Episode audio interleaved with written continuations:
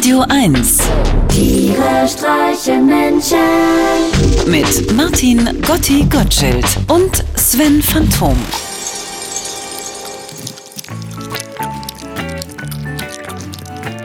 Sven, Ja, würdest du mir bitte meinen Kaugummi aus dem Mund nehmen und da hinten in den Mülleimer werfen?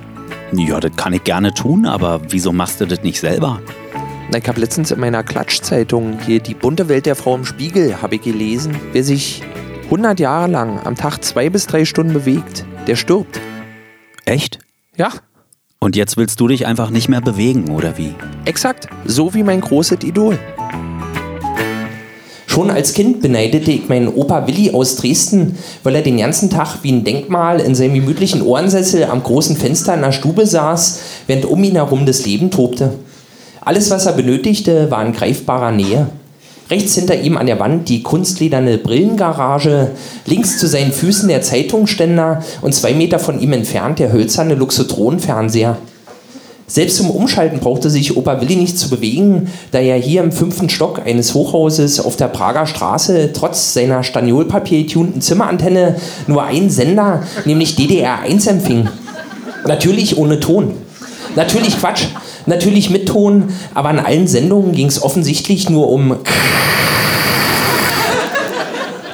Opa Willi war ein genügsamer, zufriedener Mann. In meiner Erinnerung hat er nie gestanden oder ist irgendwo hingegangen. Er saß immer nur in seinem Ohrensessel und lud zur Audienz. Nicht mal beim gemeinsamen Kaffee trinken brauchte er sich zu uns an den Tisch zu setzen.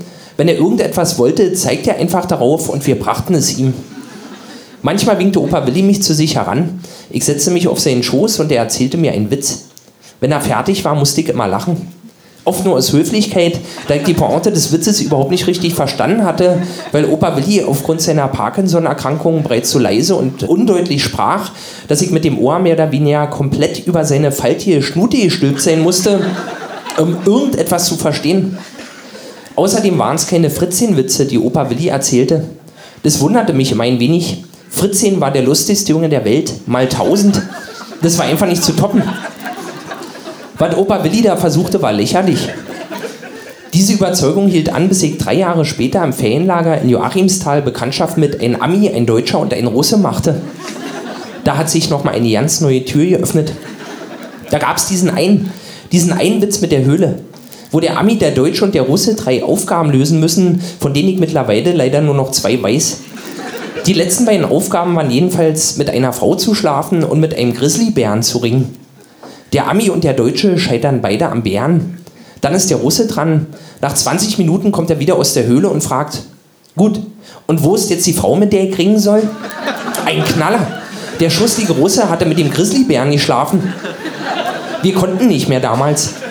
Es war schon Nachtruhe, zweiter Tag, und Nico Hobel haut den auf einmal so raus, als wir alle schon fast am Einschlafen waren. Ich konnte nicht mehr. So viel Glück zu solch später Stunde. Aber auch wenn wir vielleicht nicht den gleichen Humor hatten und unsere einschneidendsten Erlebnisse Jahrzehnte auseinanderlagen, Opa Willi ist mir immer in bester Erinnerung geblieben. Er machte so einen ungeheuer genügsam verschmitzten Eindruck. Er war für mich der Inbegriff des stillen Glücks. Hin und wieder schaute er durch sein Fernglas, das er immer um den Hals trug, auf die Prager Straße hinunter. Vielleicht eine Minute, dann brummte er, ließ das Fernglas auf seinen Bauch sinken, lehnte sich wieder zurück und zeigte auf die Flasche Sambalita unter dem Fernsehtisch. Oma goss ihm ein Gläschen ein und er trank es aus. Was für ein Leben. Na Gotti, da hat aber keiner so richtig gelacht, wa? Das war ja vielleicht auch ja nicht lustig gemeint. Bäh, bäh, bäh, bäh, bäh. Ach, hier kommst du wieder mit deinen Argumenten aus dem Jurastudium. Kein Wunder, dass die Frauen nicht bei dir bleiben wollen.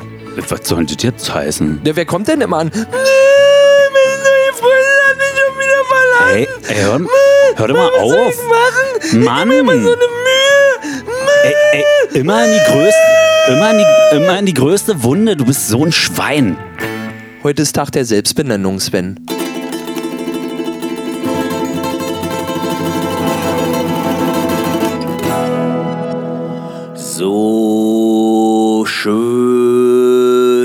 Kannst du gar nicht sein, wie ich es überall behaupte.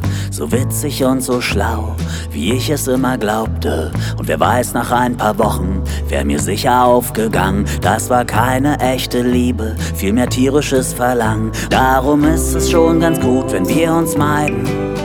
Das wär nie etwas geworden mit uns beiden. Und ich geb ja gerne zu, ich kann dich leiden. Doch das wär nie etwas geworden mit uns beiden. Schon allein die Diskrepanzen beim Rauschmittelkonsum. Stell dir das vor, du ständig breit und ich komplett immun. Und wer weiß, wie du nackt aussiehst, was gäb's da zu entdecken? Vielleicht ein Rückentattoo mit Einhörnern, die sich necken. Darum ist es schon ganz gut, wenn wir uns meiden. Das wär nie etwas geworden mit uns beiden. Und ich geb ja gerne zu, ich kann dich leiden. Doch das wär nie etwas geworden mit uns beiden.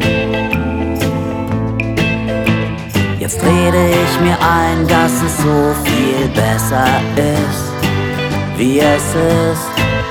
Und versuche so zu tun, als wäre da niemand, der dich vermisst. Ach, wie trist. Die Wahrheit ist viel trauriger, zumindest für mich. Ich wache morgens auf und denk zuerst einmal an dich. Zum Abend schaffe ich es dann, mir endlich einzureden. Ich hätte ohne dich ein viel schöneres Leben. Und kurz bevor ich einschlaf, sagte mir ein Philosoph, wenn sie dich nicht will, dann ist sie auch ein bisschen doof. Darum ist es schon ganz gut, wenn wir uns meiden. Das wär nie etwas geworden mit uns beiden. Und ich geb ja gerne zu, ich kann dich leiden. Doch das wär nie etwas geworden mit uns beiden.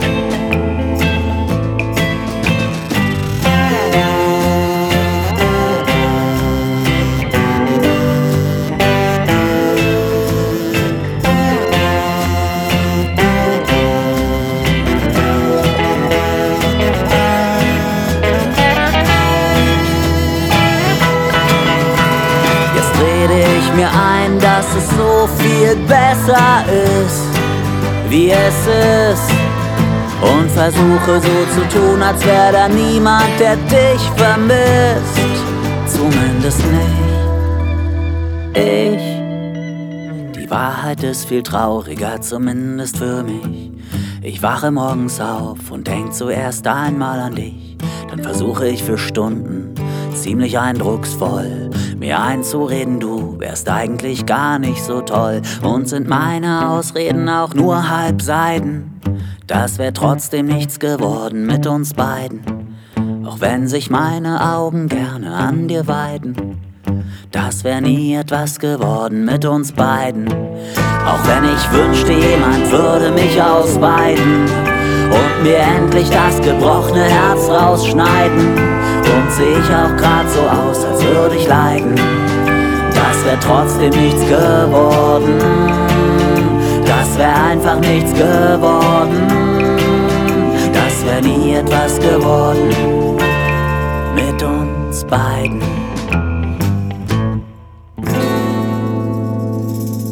Ja, Sven. Meine Mutti sagt auch immer, der Türen sieht man nicht an der Stirn. Tiere streichen Menschen. Immer freitags in der schönen Woche auf Radio 1.